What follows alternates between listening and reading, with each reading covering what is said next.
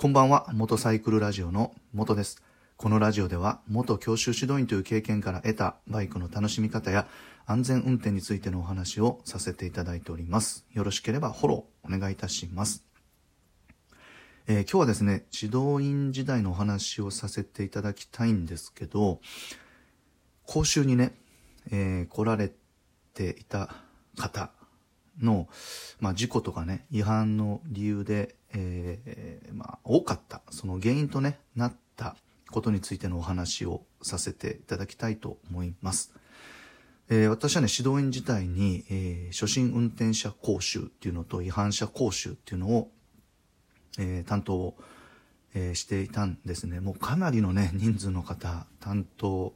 させてもらいました。で、その中でですね、えー、ね、まあ、なぜそのね、講習に来ることになったかっていう、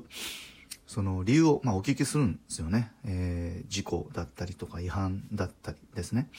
で、まあ、その聞いていく中で、えー、こう、まあ、ヒアリングというか、面談みたいな形で、まあ、こう、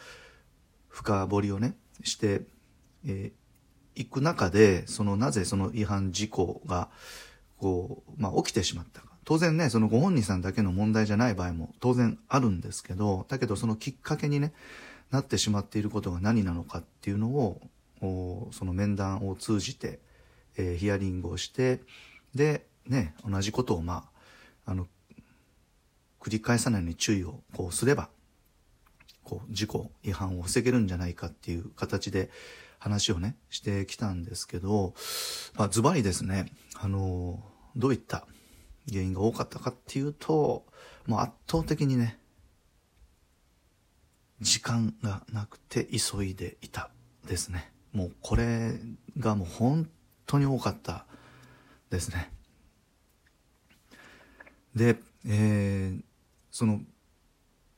違反の内容もですね、やっぱ多いのはスピード違反が、まあ、多かったんですね。まあもともとね、スピード違反の取り締まり自体がもうかなりのね、えー、数で行われてるっていうのがあるので、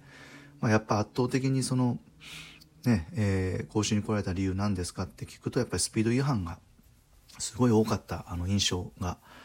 あります。まあもちろんね、あの信号無視であったり、一時不停止止まれを止ま止まらなかったりっていうのもあるんですけど、でもそのね、スピード違反に関してでいくと、もうほんとね、あの、バイトに行くのにね、もう時間がギリギリだった。学校行くのに時間がギリギリだった。お仕事されてる方は得意先に行くのに時間がギリギリだった。だからスピードをね、出していたっていうのが、もうほんと何、え、ひょっとしたらね、何、千回ぐらいまでは行ってるかもわからないですね。それを聞いたことが。だから、やっぱりね、この時間に余裕を持つっていうのが、その事故違反防止に対しては本当に、えー、大切じゃないかなって思っています。まあ私自身も、あの、仕事を通じてね、その時は、あ、こんなにも時間がなくて急いでいて違反事故になっているんだっていうのを、まあ、その、いろんなね、その書面を見ている時には分かってはいたつもりなんですけど、生の声を聞くとね、もう本当に、あ、こんなに多いんだっていうのがよく分かったので、まあ自分自身の運転でも常にですね、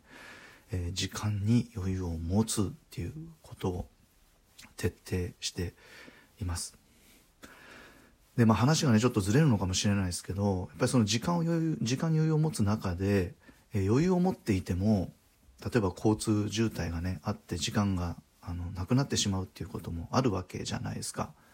まあ、だからですねあの特に道路が混み合いそうな日とか時間帯っていうのも、えー、注意をするようになりましたし、えー、講習に来られた方にもお伝えをしていたんですけどやっぱりあの雨の日ですよね雨の日はもう混みやすいですよね道路が。なぜならあのバイクとか自転車ね晴れの日は乗っている方もやっぱり車を使うっていうのがあるので、もう本当に曜日関係なく混みやすいっていうのがありますよね。あと、月曜と金曜っていうのも混みやすいですね。月曜は仕事始まりで、車を使って、まあ、得意先とか、えー、物流関係の方があの商品を運ぶと。で、金曜日は仕事終わりでもう同じくですね、休みに入る前に、えー、得意先に行かれるとか、商品を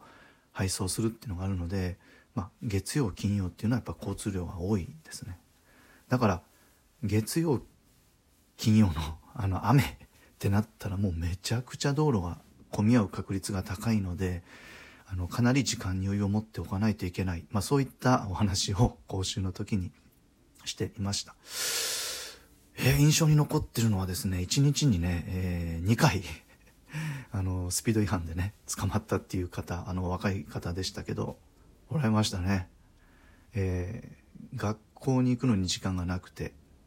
朝ですね。で、昼からは今度バイト、先に向かっていく時に時間がなくて、それぞれ、あの、全然別の場所でね、え、1日に2回スピード違反で捕まったっていう方もおられました。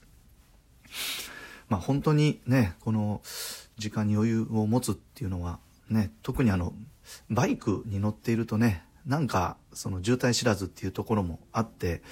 こうギリギリの時間設定をね、してしまうっていう方が多かったのかなっていう印象があります。やっぱりそこで怖いのが、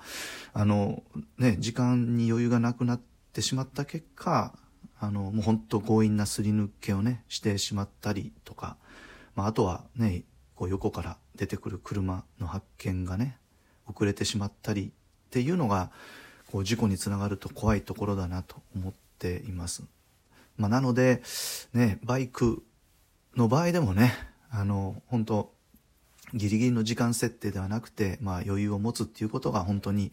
えー、大切だと思っています。まあ私もあの、えー、最近思い出しただけでも、あの、通常ね、通勤20分で走れるところが、もう、あの、本当に事故で大渋滞で40分 えー、かかったことがありましたが、えー、実はあの、1時間 前にね、あの、家を出ていたおかげで、まあ、それほど、本当焦ることはなく、えー、平常心で運転ができたっていうのがあったので、まあ、20分のところをね、1時間余裕持つっていうのは、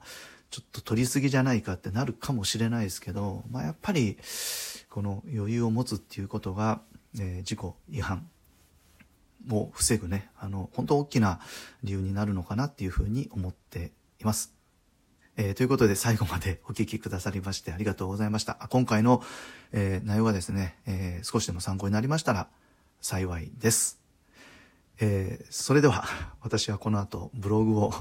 えー、書きたいと思っています。えー、もう本当ね、あの、日曜日少しの時間になりますが、えー、皆様、えー、最後の日曜日の時間、あの、快適にお過ごし、えー、ください。えー、それでは、えー、元サイクルラジオの元でした。えー、ありがとうございました。それでは、またです。